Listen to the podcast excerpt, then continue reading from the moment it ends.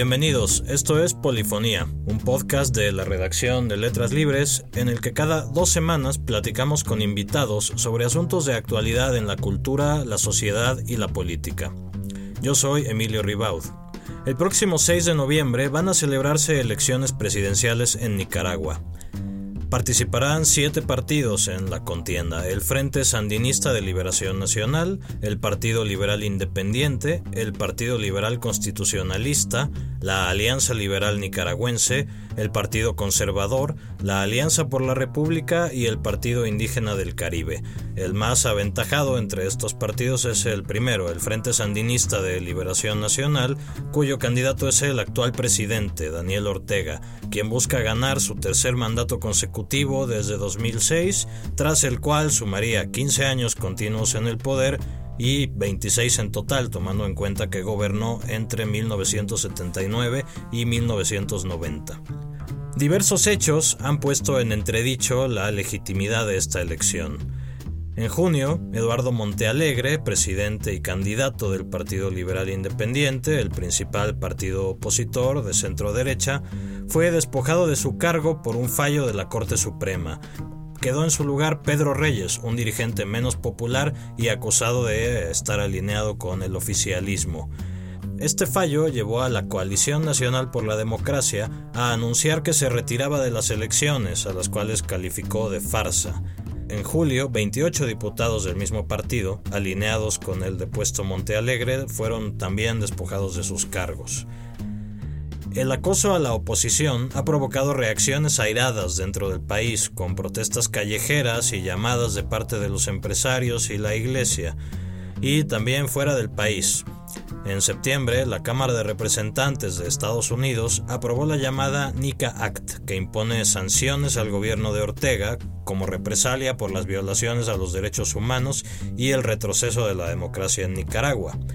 El 16 de octubre, Luis Almagro, el secretario general de la Organización de Estados Americanos, envió al gobierno de Ortega un informe sobre la situación del proceso electoral en Nicaragua y lo invitó a participar en un diálogo para analizar la situación. Para hablar de este agitado proceso electoral en Nicaragua, hoy nos acompaña Octavio Enríquez, reportero nicaragüense, ganador en 2011 del premio Ortega y Gasset de Periodismo, colaborador del diario La Prensa en Nicaragua. Octavio, bienvenido. Muchísimas gracias, Emilio. Aquí estamos a la orden. Pues Octavio, este clima electoral convulso tiene ciertos antecedentes. Cuéntanos qué pasó en 2011, cuando Daniel Ortega se reeligió por primera vez. Hubo también condiciones que fueron tildadas de fraude por la oposición. ¿Qué, qué fue lo que pasó? Bueno, quizás de entrada me gustaría dejar claro, ¿verdad?, que para nosotros como periodistas lo que está ocurriendo en Nicaragua puede ser llamado un ejercicio de votación, pero no necesariamente una elección. Una elección en el sentido democrático de la palabra. Las razones, pues un poco las resumías cuando, cuando hiciste la presentación del tema, pero eh, sobre todo la principal es que los nicaragüenses no se les dejó la oportunidad de elegir hay formalmente seis alianzas políticas que son las que van en la casilla electoral. Pero una de las curiosidades es que la gente ni siquiera sabe eh, ni recuerda los nombres de los principales candidatos, excepto Ortega y Rosario Murillo. Eso es lo que estamos viendo ahora. ¿Cómo llegamos ahí? Es una larga historia de abolición de las instituciones de parte de Ortega, porque para dejar precisamente fuera a la oposición eh, que era Montealegre, el grupo de Montealegre había quedado en segundo lugar en las elecciones del 2011, en las elecciones de 2006, es decir, había, habían obtenido el segundo lugar eh, después del frente, pues simplemente quedó gente que ni siquiera la gente recuerda los nombres pues de, de ellos. Y lo, al final quedó una elección sin, sin sustancia, pues, sin sustancia democrática. Por eso es que digo yo que es una votación. ¿Qué ocurrió en 2011? En 2011 Ortega no podía reelegirse. Pero ¿qué ocurrió? En esas elecciones las denuncias de fraude se enfocaron hacia la Asamblea, sobre todo. Hubo organismos de observación que dijeron que diputados que eran de la oposición fueron despojados y, quedaron en manos del Frente y logró una mayoría, el Frente Sandinista logró una mayoría que le permitió luego hacer reformas constitucionales con las que legalmente pudo borrar la prohibición constitucional. En 2011 esa prohibición ya estaba y él se la saltó controlando el Poder Judicial. La Corte Suprema de Justicia emitió una sentencia y en esa sentencia declaró inconstitucional el artículo que le prohibía la reelección al presidente. Y fue así como él pudo correr. Ya después, controlando ya la, la, la, la, Asamblea Nacional, pues él intentó legalizar, por decir de alguna forma, borrando la prohibición de la reelección. Eso no había ocurrido nunca. Los Somoza siempre habían dejado esa, esa prohibición a la reelección. Aunque luego entraran en acuerdos, componentes y todo esto, Ortega prefirió quitarlo. Y así puede correr nuevamente, y es lo que la gente probablemente se pregunta qué hace un señor que no es un desconocido en América Latina, no, o sea, qué hace un señor nuevamente optando al cargo de presidente. Y las razones son esas. Más allá de lo estrictamente de lo que hace a la democracia, ¿cuáles han sido los saldos de los años de gobierno de Ortega? ¿Cómo es visto en Nicaragua? Hay un balance que se puede hacer desde varios puntos de vista. Sí ha tenido, para hablar las cosas positivas, disciplina macroeconómica. Yo creo que aprendió de los errores, ¿verdad?, cometidos en los años 80 cuando gobernó por primera vez. Pero probablemente el balance que se puede hacer de Ortega es que como nunca antes, esta corrupción que parece una imitación del somocismo, ¿verdad? Pero ampliada, ha calado en todos los sectores. La corrupción en Nicaragua es mucho mayor que en las últimas décadas y Ortega es el responsable de eso. Aquí comenzaron a aparecer estafadores, gente que se hacía pasar por funcionarios públicos, que invitaba a empresarios a negocios, ¿verdad? Y lo increíble no era que que hubiese alguien que quisiera, ¿verdad?, pasarse de vivo, sino que lo increíble era que era aceptado socialmente. Eso te revela cómo todo el tejido social está afectado por la corrupción. ¿Cómo es esa corrupción? Es una corrupción que es aprobada desde arriba, es una corrupción donde el Poder Judicial está controlado por el partido de gobierno y Ortega, es una corrupción que, al menos desde el punto de vista político, destruyó el pluralismo político con la eliminación de los diputados. Es una corrupción que se expresa cuando alguien quiere conseguir un empleo y tiene que recurrir a un aval de algún funcionario del partido para que se lo den. Hace unos días aquí se publicó una historia donde se mostraba el rostro de la primera dama en los libros en los libros de estudio de los muchachos, de los, de los jóvenes de primaria. Y ahí se le presentaba como un personaje y había muchas loas a la primera dama. Entonces, este culto a la personalidad viene desde la escuela, vos lo escuchás en los medios oficialistas, ¿verdad? Todo es gracias al comandante y a la compañera, que es como se conoce a Rosario Murillo. Y todo eso para mí lo que resume es que hay un golpe terrible del que va a costar recuperar ¿Hay señalamientos específicos contra Ortega y su familia de corrupción, de enriquecimiento? El espectro televisivo en Nicaragua es controlado por la familia Ortega y por Ángel González. La familia Ortega, los hijos del presidente, están eh, metidos en el negocio de la televisión, controlan la agenda mediática televisiva. ¿Cómo lograron volverse grandes empresarios? Pues una pregunta que todavía está pendiente que respondan. Por otro lado, Ortega ha manejado de manera paralela al presupuesto general de la República, más de 3.500 millones de dólares provenientes de la cooperación de Venezuela desde la época de Chávez, y eso no ha pasado por ningún control público. Si vos te fijas, estás hablando de corrupción para que un, para un país pequeño como Nicaragua es monumental. Dora María Telles, que es una antigua compañera de armas de Ortega y... y uno de los opositores que que ellos, bueno, de, de la verdadera oposición, uno de los miembros de la verdadera oposición en Nicaragua. Ella ha afirmado esto, que, que en Nicaragua hay una dictadura con pretensiones dinásticas y estas pretensiones están muy bien encarnadas en Rosario Murillo, actual candidata a la vicepresidencia. ¿Quién es Rosario Murillo? Para empezar, ¿cuál es su historia con Daniel Ortega? ¿Cuál es su papel actual en la política nicaragüense? Rosario Murillo bueno, es la sucesora constitucional, para ser claro, del presidente Ortega, ¿verdad? En su carácter de vicepresidente, si él llega a faltar, ¿verdad?, en, el ejercicio del poder ejecutivo, quien asume la presidencia es ella. Hay una repartición de tareas en el ejercicio del poder entre Ortega y ella. Ortega es el que se mete a los puntos estratégicos, a las estrategias políticas y Murillo es la que lleva el día a día de, los ministros. Ella es quien detenta el poder en el Ejecutivo. Ortega públicamente ha dicho que el 50% de los nombramientos de los funcionarios que hay en el Estado son responsabilidad de ella. Entonces es un cogobierno que es similar, por lo menos es lo que han dicho los politólogos acá, a los Chechesco en Rumanía. Ella es la, encargada de la política de comunicación del gobierno. Ella es la que transmite todos los mediodías las noticias del gobierno, ¿verdad? Las noticias que el gobierno quiere transmitir. Ella, como te digo, quita y pone ministros. Si hubo alguien que osó dar una entrevista, eh, es despedido inmediatamente, es despedido por ella. Eh, es un poder casi absoluto, ¿verdad? Comparado solo al del mismo Ortega entonces, lo que está ocurriendo ahorita es que este mando que de facto ella venía ejerciendo porque nadie le eligió, ahora eh, está pasando a, convertirse en algo más formal. Ella es poeta, en los años 80 recibió muchas críticas porque precisamente este estilo autoritario la caracterizó. Percibo yo como cierto rechazo, y es lo que han dicho los actores principales en los, en los cuadros, digamos, históricos del frente porque ella, el músculo de su poder está en la juventud sandinista. Y la juventud sandinista es la que se ha vuelto la protagonista de todas las actividades del Frente Sandinista. Entonces, si vos te fijas, es un escenario bien complejo, ¿verdad? O sea, donde lo que te queda claro es que es una familia que está gobernando, una familia que es operadora de negocio, una familia que ejerce el poder político. Así que Dora María Telles tiene toda la razón cuando señala precisamente la dinastía de los Ortega gobernando en Nicaragua.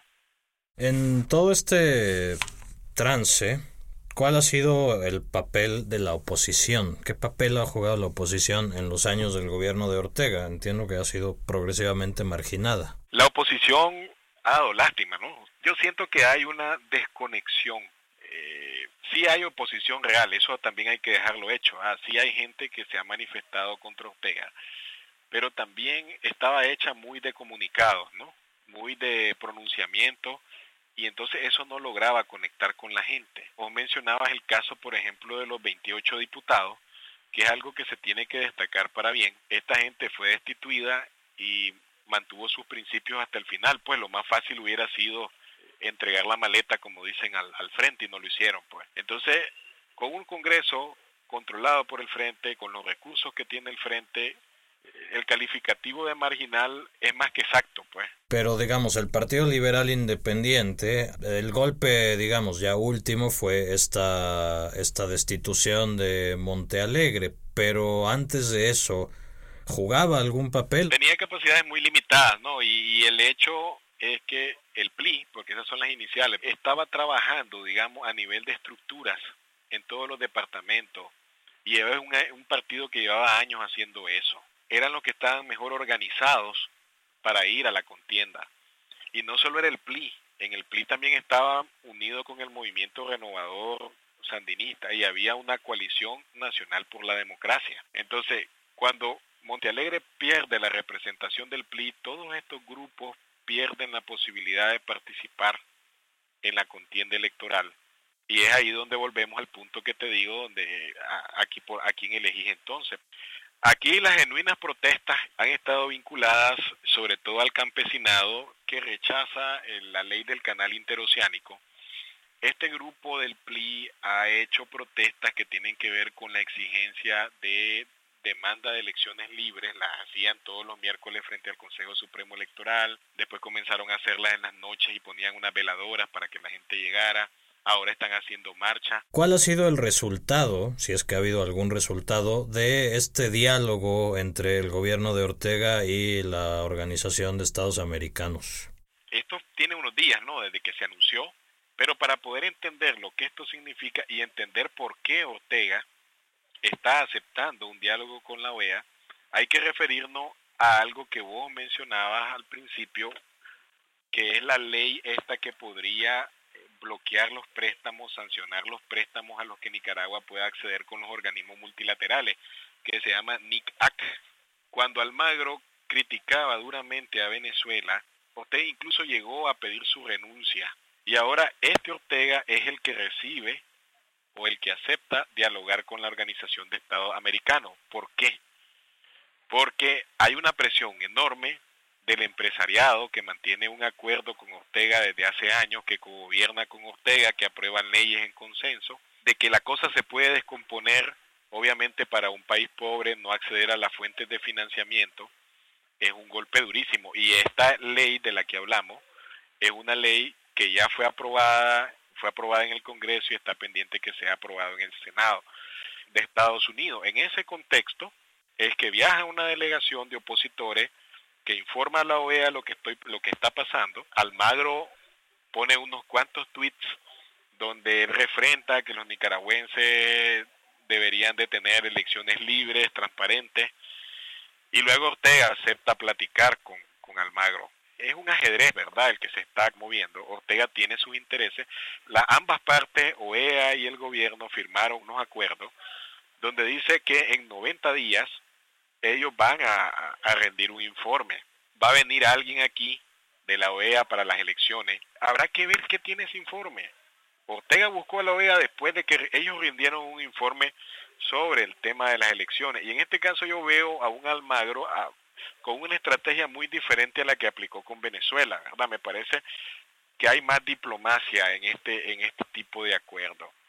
Pero es un hecho que Ortega, al aceptar a la OEA como interlocutor, está metiendo a Nicaragua precisamente en el valoración, en la valoración donde el respeto a la institucionalidad, el respeto al Estado de Derecho, de lo que carece obviamente Nicaragua, pues son fundamentales. El informe de Almagro no es público todavía, ¿verdad? No es público. En tres meses ellos acordaron de que si no hay un acuerdo para un informe conjunto, cada una de las partes o sea, gobierno y OEA iban a dar su respectiva informe sobre las pláticas que han tenido. Yo creo que hay que ver con cautela, ¿no? Me parecen dos procesos distintos. Hay un proceso electoral que se está llevando del que Ortega quiere vender como una fiesta electoral y quiere sacar rédito del otro proceso, que es el proceso donde está en discusión la institucionalidad de parte de la Organización de Estados Americanos. Él, como todo político, quiere sacar rédito de eso, ¿verdad? Pero me parece que lo que está ocurriendo con la OEA trasciende el proceso electoral. Me parece que aquí se está jugando Nicaragua el tema de la institucionalidad y eso significa mucho en, en la Carta Interamericana. Frente a estas pretensiones dinásticas, ¿existen mecanismos revocatorios legales, digo, ya entendiendo que de todas maneras el papel de la oposición, como ya dijimos, está es más bien simbólico, pero ¿hay figuras legales? ¿Hay algo que se pueda hacer frente a estas pretensiones dinásticas? La pregunta es cómo. Sí. Si todos los poderes están controlados.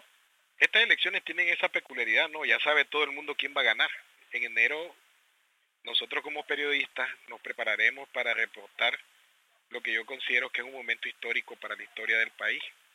Como te dije al principio, ni el arquitecto de la dinastía de los Somoza ha logrado perdurar tanto en el poder como Daniel Ortega. Eso es mucho porque Ortega en su juventud luchó para votar una tiranía y es bien simbólico, ¿no? Que suba con su esposa como candidata a vicepresidenta. Al interior del Frente Sandinista, ¿cómo se ha tomado el nombramiento de Rosario Murillo como candidata a la vicepresidencia? ¿Hay consenso en cuanto a, a, a que ella esté ahí? Si hay disenso, públicamente no ha sido expresado, porque el Congreso del Frente le dio a Ortega la autoridad para elegir a su candidato a vicepresidente.